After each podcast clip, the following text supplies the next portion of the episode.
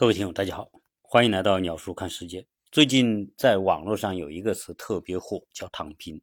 有听友就在留言当中，呃，让我来聊一聊这个躺平的话题。要说躺平呢，一定要和另外一个词联系起来，就是成功。因为躺平的对立面就是成功，所以在过去呃几十年当中，特别流行的一种培训就叫成功学培训。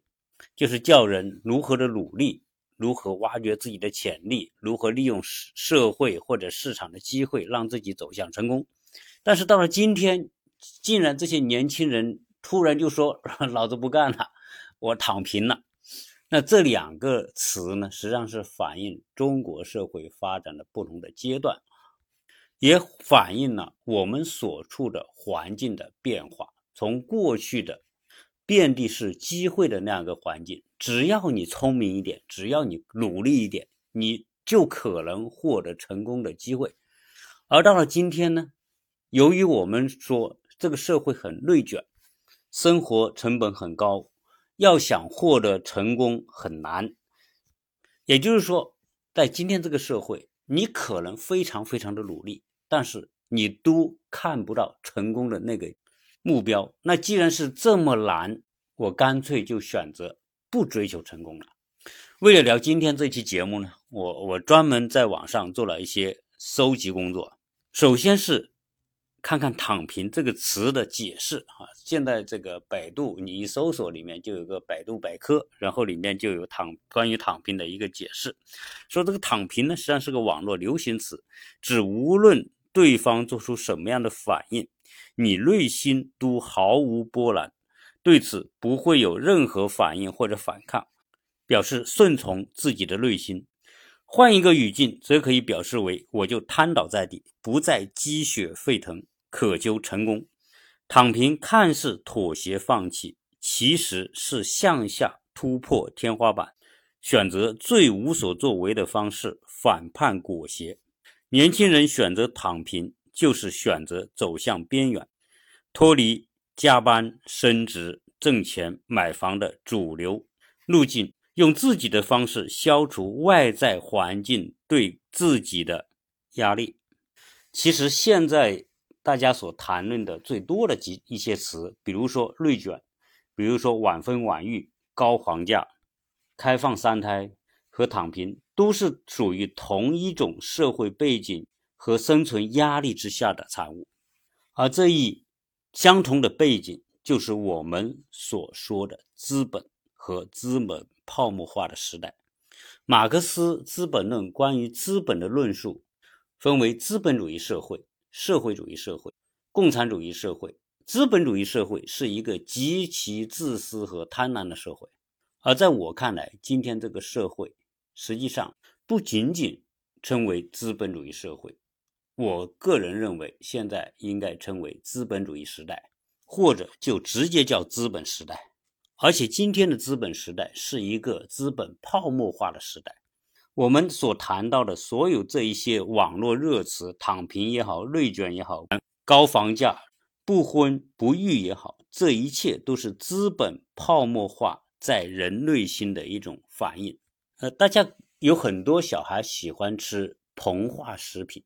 就是那种一咬起来嘎嘣嘎嘣脆又很香的那种食品，为什么那种食品那么脆、那么爽、那么香、那么好吃呢？因为这种食品里面放了蓬松剂，说白了就是将这种食物给它泡沫化，你才会有这种口感。今天我们所面临的生活也是这么一种泡沫化的生活，这种泡沫化的生活让我们觉得很美好，吃喝玩乐的。项目越来越多，而且越来越吸引人，越来越让人想去享用这种泡沫化的生活。但是，这种泡沫化的生活是需要钱的。为了获得和追求这种泡沫化的美好生活啊，我说的泡沫化美好生活是什么呢？就是很多在我们六七十年代以前啊，那就生活基本上就是工作生活，说白了叫基本的温饱嘛。呃，什么娱乐休闲都被称为不务正业，但今天来看，资本让任何一切可能赚到钱的东西都变得合理和合法。所以今天你看我们生活当中各种各样的吃喝玩乐的东西，都包装成一种服务或者一种商品推向社会。这些东西确实让你觉得很很爽了，很享受，但是你都得花钱。所以在这样一种美好生活的时代呢，就自觉不自觉的会让我们这些人进入了一种负重游戏。就是说，想获得这样的美好生活，你就必须参加工作竞争，你必须参加结婚的竞争，你必须参加生育的竞争，养育儿女的竞争。所有这一切的竞争都是体系化的，你只要参与一项，你就意意味着。整个体系的竞争，你都必须全部参与，而且是一种一代一代之间的无限循环。你比如说，你出生之后，你的父母就要让你进行各种教育，然后读幼儿园。幼儿园呢，要进好的幼儿园，进好的幼儿园学更多的东西，因为你学更多的东西，你才够有机会进入更好的小学。在小学里面，你就必须很努力的学。获得很高的成绩，你才可能进入更好的初中。你初中必须努力，你才能够进入更好的重点高中。进入重点的高中之后呢，你和这一群都市优秀的孩子在一起，加上这种重点的学校的师资更加强大，所以你才有可能在参加高考竞争的当中获得优势。你进入好的大学之后呢，又面临着就业啊，你要去获得一个好的工作。在工作当中，你必须更努力啊，然后呢，不停的加班，什么九九六啊、零零七啊，你只有这样努力，你才有可能获得升职的机会，同时你才会有更高的收入。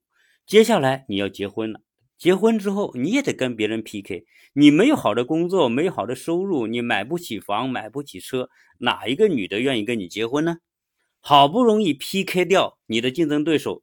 把你喜欢的女孩娶回家之后，很快就进入到了生育环节，然后生儿育女，生儿育女之后，就开始重复着你出生之后所走过的路。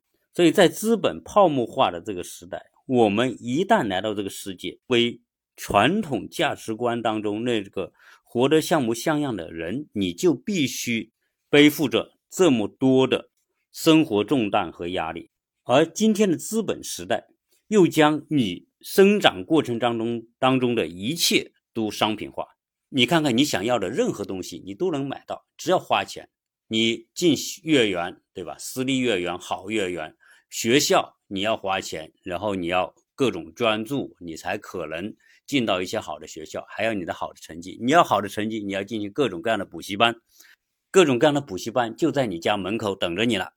你为了谈个好的女朋友，对吧？你在表现出你的浪漫、你的热情，然后要想着方法要让她娱乐，让她开心，然后各种各样的娱乐、开心、休闲的各种各样的项目也在等着你。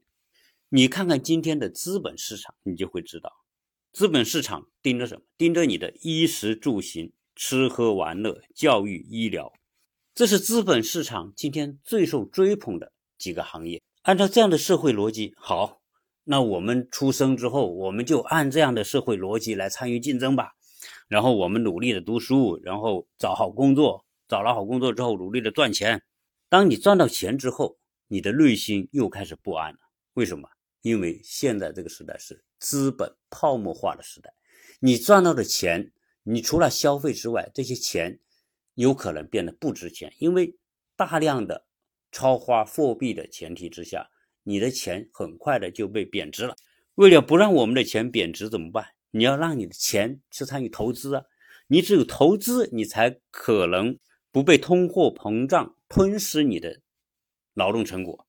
因此，社会上又会出现各种各样的告诉你如何去投资、去理财的这种讲座、培训班、训练机构和投资顾问机构，就开始围着你转了。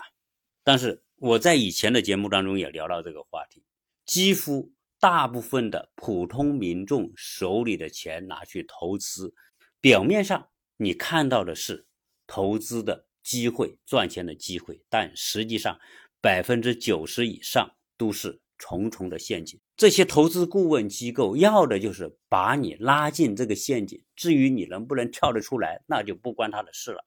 我们过去很多朋友或多或少都是这种投资陷阱的受害者，投资亏损所带来的心理压力，那是另外一种心理压力。你比如说，你去赚钱，你是要付出劳动、付出时间、付出心思、付出工作，但总归是什么？是你从别人那里把钱赚回来。你是一种获得的过程，但是你一旦参与别人所设定的投资游戏里面，而且百分之九十的人都是亏钱的情况之下，意味着本来到了你口袋的钱，突然通过这样一种游戏，这个钱又跑了，成了别人镰刀下的韭菜，这种得而复失的焦虑和压力，就变成一种精神焦虑。所以在今天这个时代，你工作。面临着压力，面临着焦虑，然后你参加投资也面临着压力和焦虑，所以，我们今天这个时代是什么？就是一个一个压力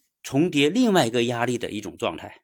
所以，很多人感觉到不堪重负，也就变得在所难免了。加上现在现在这个环境，你你努力未必可以成功，也就是说，你通过努力获得成功的难度。比十年前、二十年前要大的太多了。在这样一种环境之下，才会出现有人跳出来说：“老子不干了，老子躺平了。”啊，所谓不干和躺平干什么？说的是什么？说的就是说，我不想按照原来的轨迹生活了。所以，躺平实际上是一种跳轨的行为，就是说，我不按照原来的轨道走了。躺平族和躺平。以及躺平学都是最近在中国冒出的一些热词，但实际上大家不要以为只有中国才有躺平这一说。中国的躺平相较于日本、韩国、美国、英国人的躺平，那我们只是小弟弟。为什么？因为人家在十几年前就已经开始躺平了。日本有一个作家叫大前研一，他的一本书叫《低欲望社会》。讲的就是日本的躺平族。日本人什么时候开始躺平？在两千年之后，就有很多日本的年轻人开始躺平了。当然，在日本，呃，我们都知道有另外一个词叫什么？叫极简主义，就是在日常生活当中，将生活的很多项目都给它删减、删减、删减，删减到就是不能再删减为止。除了维持生存之外的其他的项目，老子通通删掉，不要了。所以你到极简主义的这些人的家里面去，他家里家具都没有，除了一个席梦思，甚至席梦思都不要，因为日本有榻榻米，老子就在榻榻米上睡了。什么桌子、椅子、沙发，老子通通不要。英国的躺平族叫什么叫尼特族啊？就是尼特是英文 need 的那个翻译过来，就是需要的，就是我需要的我才需要，不需要的老子都不要。而美国也有躺平族，美国的躺平族叫归巢族。什么叫归巢？那么说美国人都是很自立嘛，然后到了十八岁就出去了。现在不的，有很多年轻美国人，老子不想外面那么辛苦，然后呢，我也不想参加那种竞争，就干嘛呢？回到父母家去，所以叫归巢族。我今天打开手机上网的时候，实际上你每一次都可以看到同样的东西。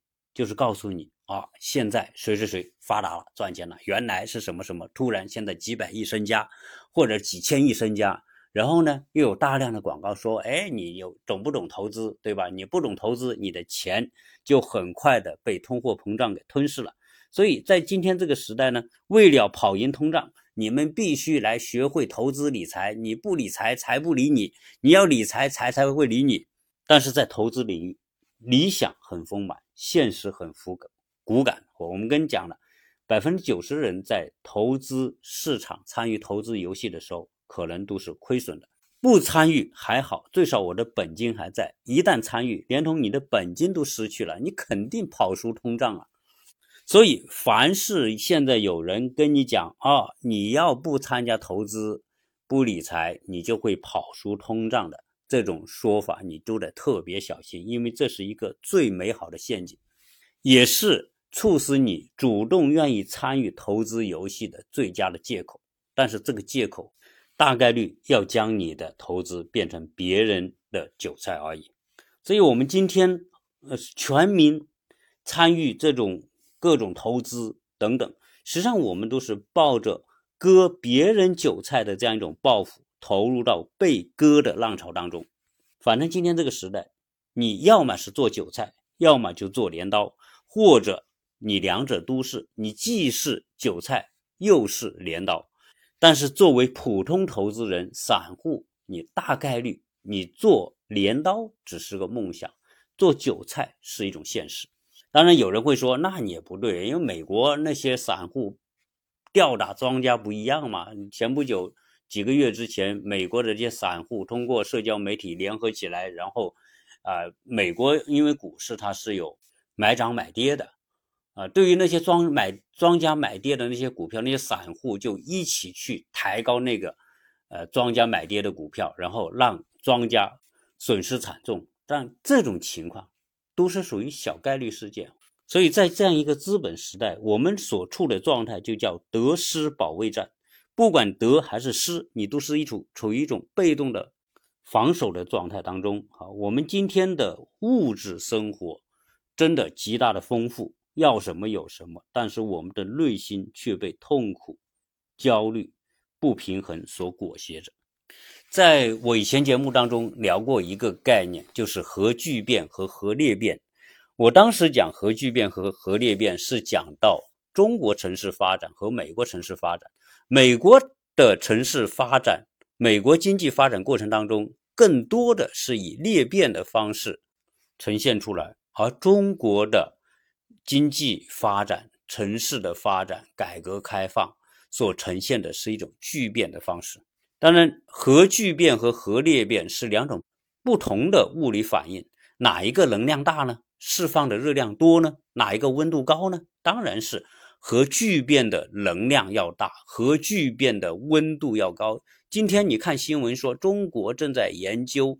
这种人造太阳，人造太阳是什么？就是用人工的方法模拟太阳的那种核聚变反应。为什么太阳会源源不断的有光发出来？那么高的光，那么高的温度哪来？就是核聚变所带来的热量释放。我回顾我从小到大。对这个社会、对中国发展的那种理解，中国的发展实际上是经历过两个阶段。在中国改革开放的前二十年，基本上是核裂变阶段；到二零零零年之后，开始变成核聚变阶段。那这个怎么理解？一个物理学上的概念，难道放在我们的社会经济发展过程当中能解释得通吗？我觉得是完全可以解释得通的。从九十年代开始，我们想想哈，只要你是八零年代或者是呃七零年代、六零年代的听友，你就会知道，我们当时从九零年代开始全民参与经济的改革开放，那个时候，今天回头去看，那真的叫遍地是机会。你只要是。比如说，你只要去到远海地方找份工作，有可能你今天已经过得很不错的生活。如果你在远海地方再买了房子，不，而且不仅买一套房子，买两套、三套房子，你现在的资产已经是很好了。更不用说你到深圳、北上广深那些地方拥有几套房子，那个个可能最少是千万富。所以那个时候，只要你走出去，哪里机会多，你走到哪里，你就获得，你就是叫裂变嘛。你从原来的地方，你。到别的地方去，那同时你想想，我们很多的企业最早都是去沿海地方开企业，后来很多的厂觉得沿海地方的地价越来越高，工资越来越高，成本越来越高，它的工厂就不仅仅开在沿海，他就把工厂搬到其他地方去，或者把分厂设到其他的那些成本低、地价低、劳动力低的地方去，对吧？这是这也是种裂变方式嘛，从一个地方这分散。到另外一个地方去，这叫裂变。那有很多人在远海工作，学到了经验，他觉得远海这个抢手很多，我们到内地去发展，对吧？很多就是原来在内地啊出来的，在远海地方累积到一定的经验、一定的关系、一定的资源之后，他回到自己所在的省份或者内陆的城市，去开一个工厂，这也是裂变的方式。那后来的招商引资，各个省、各个市政府官员都有任务到沿海地区招商引资。这种招商引资的过程是干嘛？也是裂变了，就将资本融度高的城市把资本裂变分散到那些资本融度低的城市，因为那些城市的这种成本成本成本更低啊。所以裂变时代是从融度高的城市资本向融度低的城市的裂变。但是随着我们的经济发展，到了二零一零年之后，整个社会的竞争进入到一个更高的阶段。原来的那种粗放式的高增长率的阶段已经结束了。那么进入到一什么阶段呢？就是一个我们说的内卷的阶段，阶段各种压力加大的阶段。现在一些热门的行业，资本进入越来越多，在一些热门的城市。人才进去越来越多，资本越来越多，资本、人才、市场聚集在一起，让那些城市里面的竞争压力就越来越大。这叫这叫巨变嘛？就是几个主要的要素聚集在一起，人才、市场、资本聚集在一起，会产生更多的机会，同时会产生更高的压力。但是不同的人他的承受能力是有限的，有一些人觉得我在北上广深这样的。一线的大城市，各种成本如此之高，而我作为一个普通的竞争者，我又没有任何优势，所以有些人就选择说：“老子不在这里待了，对吧？”然后我回到自己的家乡，回到一个小地方去，开始过一个躺平的生活。所以，躺平，我们说。它本身是一种时代的反应，你很难用说哦，用价值观去衡量说躺平是对与错啊，是该这样做还是不该这样做。如果简单的对这个躺平进行这样的评价，那都会被喷得很惨。我看到网上就有一个教授，清华的教授。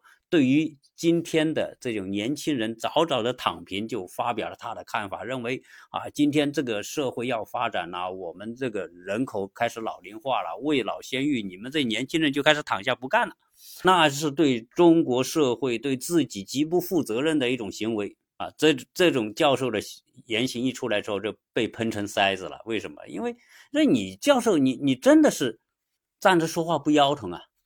对于很多人，他之所以选择躺平，是因为他认为躺平是可以的。啊，我在网上呢看到，大概是在二零一四年，上海的一对夫妻，三十多岁，他在网上发他们的躺平生活的方式，呃，我觉得还是蛮有趣的。说，呃，我呢以前就赚够了一百万，然后呢，我有一套房子，所以房子虽然不大，但是我们也够用。然后我呢，现在呢就拿这些钱，拿这个房子，我开始过躺平的生活。我什么也不干，我也不工，不不去参加工不工作，啊，我也不去社交，我也不买化妆品，不买衣服，反正我不需要去社交嘛，我也不用去坐地铁呀、打的呀，都不需要啊。然后每天呢，呃，每每每个月我只要花个一千多块钱，我的生活费就够了。啊，然后我一年我就花两万块钱，呃，我们也不去旅游，对吧？为什么不旅游啊？因为我以前两年已经该去的地方我已经去过了，现在对旅游我也没有热情和兴趣了。完了，更直接的是，我们还没孩子，我们也不想要孩子，我们就过两人世界，啊，然后没有孩子就没有孩子的开销，没有孩子上各种学，然后要进好学校，要补习班等等都不用，每天做饭我们自己做，对吧？然后。你为了降低成本，你不用去超市买菜，你就到那些农贸市场去买菜，那还是便宜的多。总之，他我我觉得啊，那一对夫妻他的那种所介绍的他的生活的形态和方式，有他们自己的考虑。对于上海这样的大城市来说，确实你要生活的好。按照普通的方式，可能你两万块也不够，但是对他那种方式来说，我两千块钱就够了。这是典型的一种什么方式？就是说，我们人如果一旦遇到一个冷的环境当中啊，如果你感觉冷的时候，我们知道叫起鸡皮疙瘩啊。为什么起鸡皮疙瘩？就是你鸡皮疙瘩就是毛孔啊，它关闭起来，它把毛孔关闭起来，热体内的热量就尽量会散发的少。减少热量散发，所以它实际上是一个物理反应。那放在他生活当中，它也是一样。反正我的收入低，对吧？我现在不工作了，我没收入，我就靠原来那点钱存在银行的那点存钱，然后我只能干什么？我只能是少花钱。这种少花钱和不花钱的这种态度，被人称作叫什么？叫板结固守已经到手的那块蛋糕。这颗蛋糕也不可能再膨胀和加大了，我就。每天吃一点，吃一点。到了二零一零年之后啊，由于我们经济发展发展到一个阶段，过去像九十年代那样，甚至八十年代这样，只要你稍微动点脑筋做点事情，你就可能赚到钱，赚到第一桶金，甚至发财的这种机会越来越少。由于机会越来越少，门槛越来越高，所以呢，很多年轻人他虽然很努力，但是他看不到努力的。希望他也感觉到他的付出和回报不成比例，就像有些小孩玩游戏一样，他有些游戏难到一定的程度，他知道这个游戏越来越难玩，怎么玩也玩不到闯关的游戏，他就干脆不玩这个游戏了。再怎么玩，他也成不了庄家，他就是被玩的命运。所以为了不被玩，他选择就是出局。因此，我刚才讲躺平实际上是种跳轨，从原来的轨道跳到另外一个轨道，从原来那个竞争的轨道跳到一个不竞争的轨道。从某种角度来说，它是一种逆向思考，甘愿自己被边缘化，我不进入你的主流的游戏规则里面去，脑子就躺下了，脑子不参与你的那些游戏。所以今天啊，谈到躺平和站立和成功学，像是两个不同的方向，其实。对于每个人内心，对这两者都是有渴望的。我既想有休闲的、优雅的慢生活，我又想获得事业的成功。所以这两股力量实际上时时刻刻可能都在撕扯着我们的内心。今天躺平作为一种生活方式、一种生活态度、一种价值观开始进入我们的视野，引起我们的关注。那我们现在要问一个问题，就是现在。很多人都可以选择躺平，但是如果是真的躺平，你是否能躺得平？躺平是要有几个前提条件的。首先，你要脱离那个竞争的环境和轨道。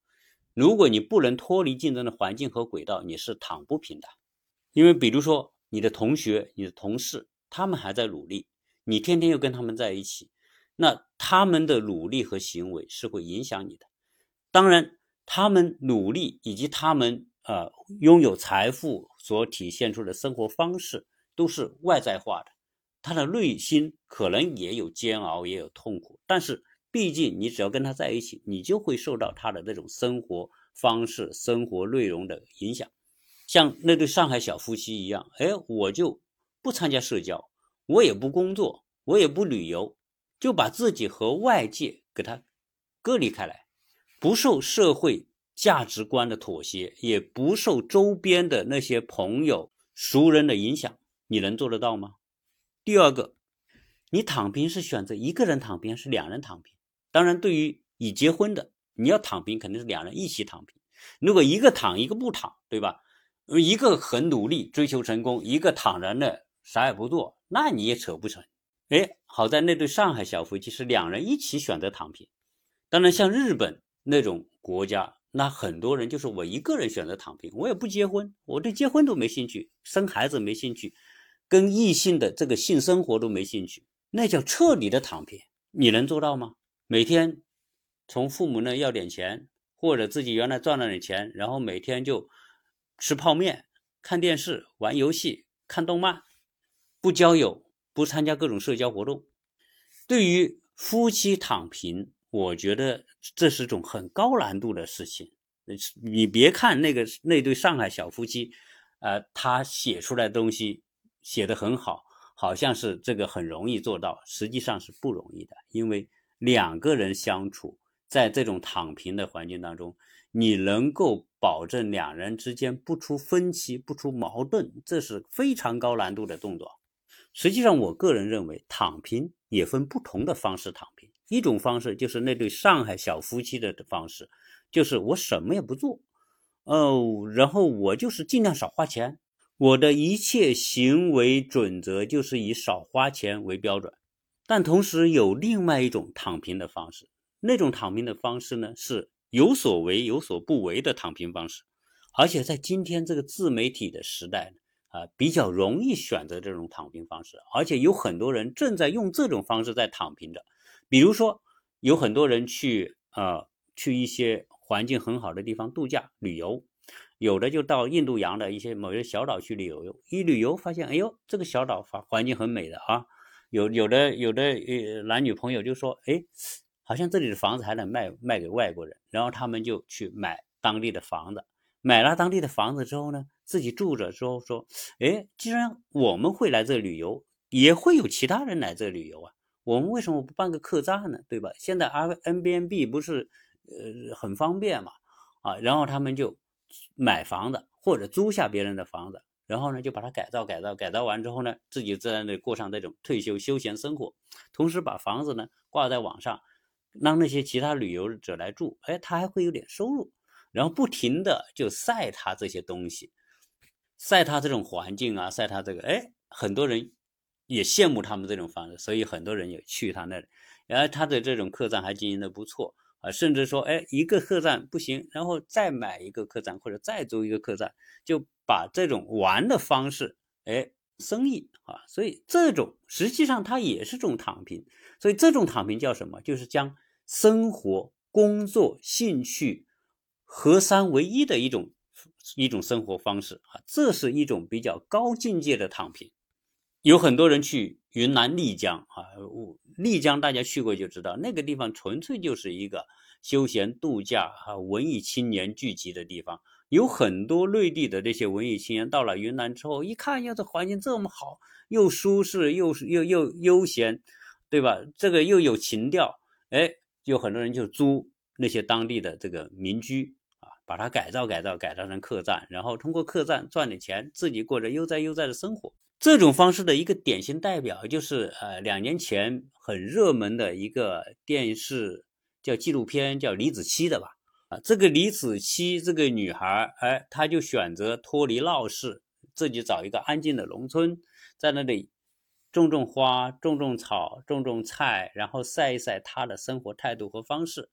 哦，就引发了很多热捧和热追，呃，我在网上还看到有设计师，对吧？带着一家老小，然后把城市的房子给卖了，到农村去搞一个土房子，然后自己是设计师，把它改造改造改造成一个非常田园的生活，然后小孩自己教，哦，那种生活态度，实际上这也是种躺平。嗯，还有一些夫妻有小孩，他就把北京的房子卖了。卖了之后干嘛呢？周游世界去，带着孩子买一艘旧帆船，然后呢就带着小孩、老婆就在驾船周游世界。当然，还有一种更极端的，就是两年前哈很网上特别火的叫流浪大师哈，那个叫沈巍的。那那个人他也是一种躺平方式，因为他干嘛？他原来人说在统计局工作，然后不干了，不干干嘛呢？就是。就是流浪呗，然后也也也不住在家里，就住在桥洞下面啊，住在某些某些公共的一些过道里面，然后呢捡点垃圾，自己看看书，然后呃跟别人还讲一讲这些他看书的感悟，结果一下也火了。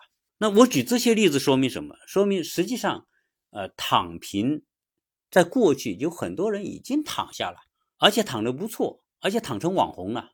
实际上，这些躺成网红的人。他不是那么简单的躺平，他们实际上是跳出原有的竞争轨迹，以及有自己的价值规划。这种人首先需要的是管控自己的欲望，安置自己的欲望，不要按照社会的节奏在跳动，也不要按照社会的这种价值标准去束缚自己，就是按照一个自己的想法。活出活出自己真正需要的那种状态，这种人是需要有啊强大的内心作为前提，然后活出自己的那种状态。这种状态在别人看来就是一种幸福嘛。所以这些人能成为网红，就是因为他活出自己的状态，而别人觉得他很幸福很快乐。而那些处于核聚变、高压竞争环境当中的人，实际上他们内心也有这种渴望，只是他们可能跳不出这种竞争的轨道而已。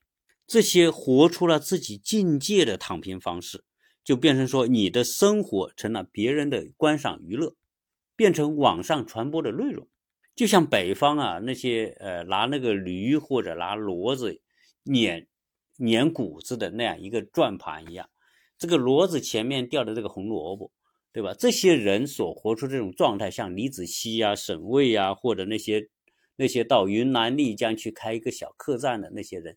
哎，就别成了别人眼前的那根红萝卜，可能你看得到，但是你永远够不着，因为你在的轨道是一个竞争压力的、承受着重量、追求成功的那个轨道。日本人在十几年前所流行的躺平、低欲望社会，实实际上啊，中国也出现同样的。思潮实际上并不奇怪，因为日本走过的路就是我们未来要走的路，而且像中国、日本同属于东方文化、东方民族，他们的很多东西啊是会有相似之处的。这用一个成语来说，就叫矫枉过正。你过去大家全社会追求财富、追求物质的目标、追求成功。当他达到某一种极限的时候，人们选择反方向寻找生活方式，就会成为一种必然。日本人为什么会呈现低欲望社会的这样一种状态？年轻人没有目标，变得保守，不思进取，是因为到了日本这个环境，年轻人要突破向上的难度越来越大。既然突破无望。他只能选择内缩、内卷，自己内卷自己，收缩自己的内心世界。在日本有大量的电影、电视剧反反映这种低欲望社会的心态。这种心态不是一个人、两个人，是一批人。在这种情况之下，日本的竞争力，他没有年轻人的参与，他肯定是没有后劲的。但是年轻人不愿参与，是因为。他内心都在计算了，所以每个人人和动物的最大的区别是人有计算能力。什么叫计算能力？我的投入和产出比。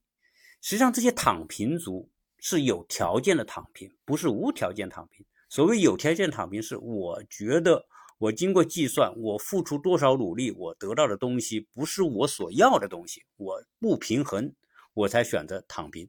你假如说。让他觉得他不要付出很太多的努力，他就能够获得超出他期望的那样一个收获或者目标。你看他躺不躺得平？就像沈巍这个流浪大师一样，开始呢只是作为一个捡捡垃圾、读读书，呃，随遇而安的那样一种状态，呃，蓬头垢面，反正他也不在意，我不在意你怎么看我，对吧？我就是这种状态。后来别人关注他了，开始追捧他了，这个时候，他内心的欲望。标准就不一样了，对吧？他知道，哎，别人喜欢我，还别人喜欢听我讲，喜喜欢听我直播。我只要走到哪里，别人就有蜂拥而至，然后大量的传播我。像，他的内心也开始膨胀。后来参加各种各样的活动啊，甚至商业的呀，甚至代言啊等等都来了。这个时候，沈巍流浪大师他就躺不平了。所以，人自己内心的这种计算会决定他的行为。我想，实际上很多人在今天都有躺平的愿望，但是呢，我相信每个人又会去计算，我躺平需要有多少资本作为前提，我存的钱够不够我躺平？但是呢，多半人会觉得我的钱不够躺平，所以我虽然很想躺平，但我也躺不平。而那对上海夫妻，他是算完之后。我按照这样的生态，这样一种方式生活，我能够躺得平。对于今天决定要躺平的那些人，我们不能够一概的去贬低他，或者是去去从人格上去辱骂他，因为这些他们也是处于无奈之下的选择而已。我们需要的是真正去思考和面对今天的这样一个社会和生存环境。躺平最少。给了我们处于高压和负重环境下的这些人们一个出口和出路。在上海那样的地方，他都可以基于他比较少的资源选择躺平的方式。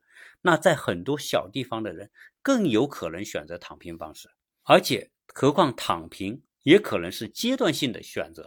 当机会和环境改变和来临的时候，他可能从躺平的状态又变成站立的状态。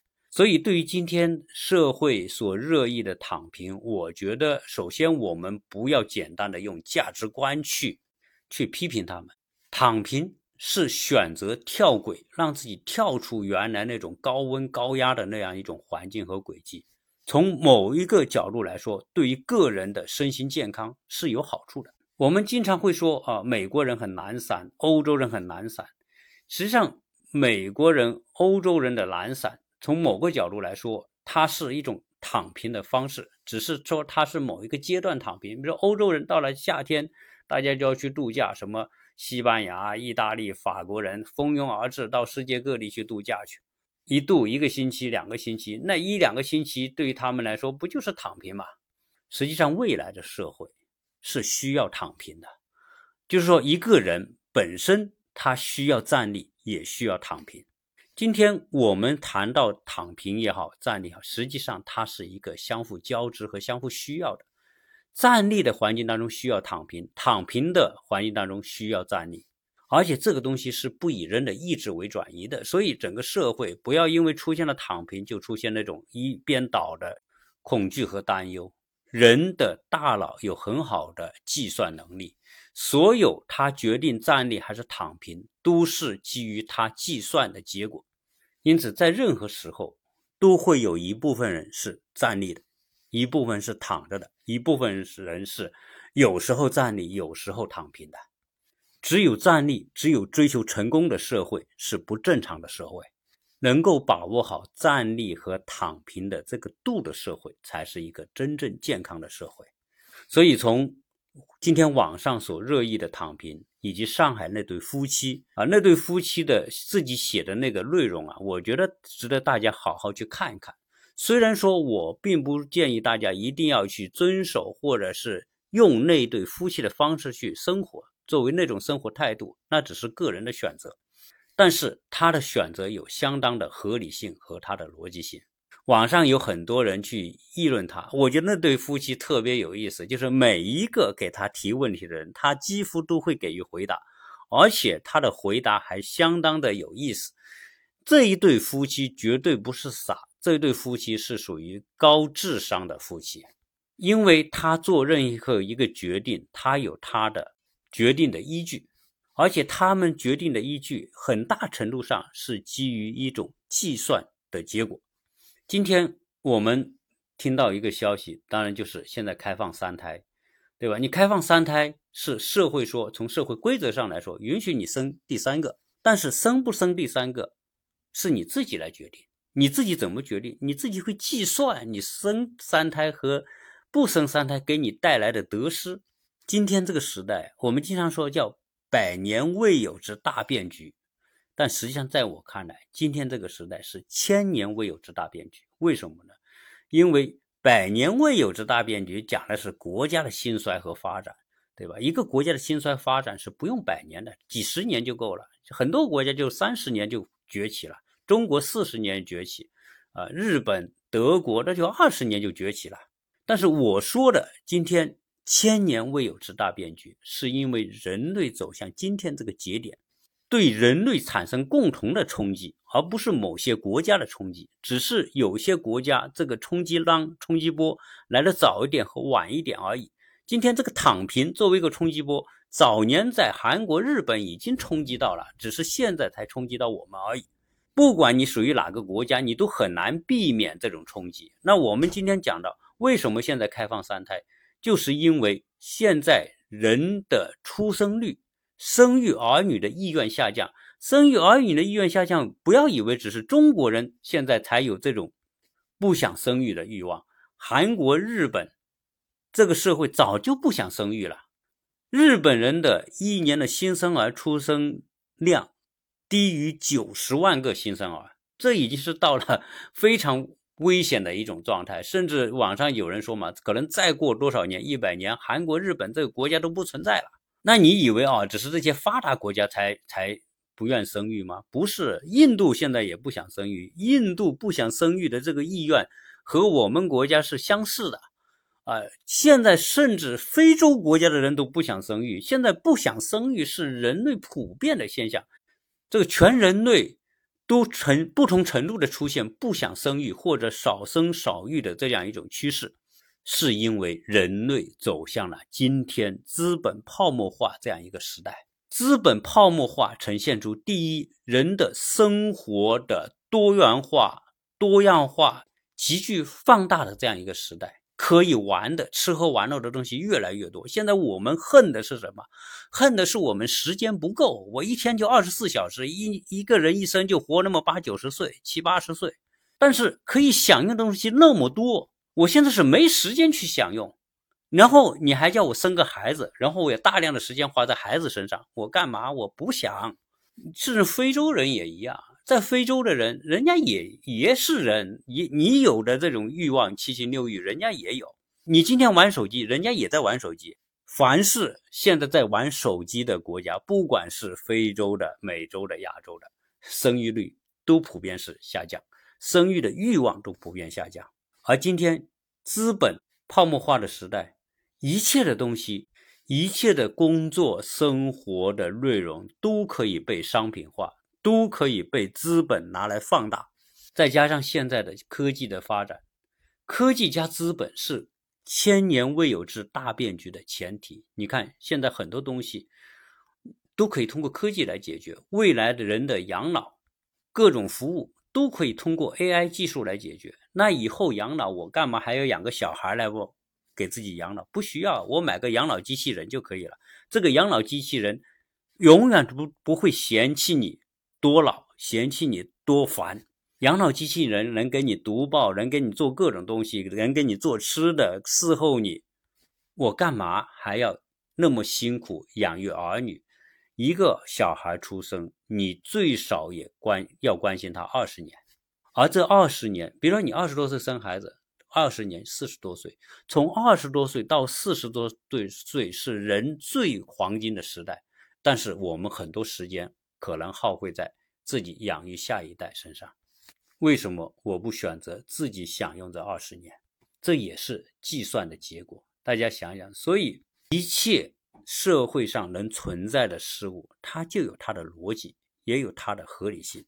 一个社会呈现多元化，本身是一个社会正常化的表现。所以，关于躺平这样一个概念的兴起。可以让我们更好的反思，我们作为一个人应该以什么样的状态生活？面对环境给我们的挤压，我们应该做什么样的思考？社会只有一条轨道的这样一种状态，变成有多轨道，好不好？能量只有聚集，只有核聚变，是不是一件好事？总之呢，一切，我们相信这个世界。它有一种自我平衡的力量，只是说在某一个阶段体现为社会价值标准单一，但是呢，有到了一定的时候，社会价值标准的多元化也一定会呈现。所以，躺平是一种生活态度，是不同价值观的一种体现。那这次关于啊躺平的话题呢，就跟大家聊这么多。想加我微信的。可以加幺八六零七三幺八二零零，更欢迎大家加入鸟叔西米团，因为加入鸟叔西米团，既可以以最低的费用收听我的付费节目，同时可以收看鸟叔的视频直播内容。谢谢大家收听。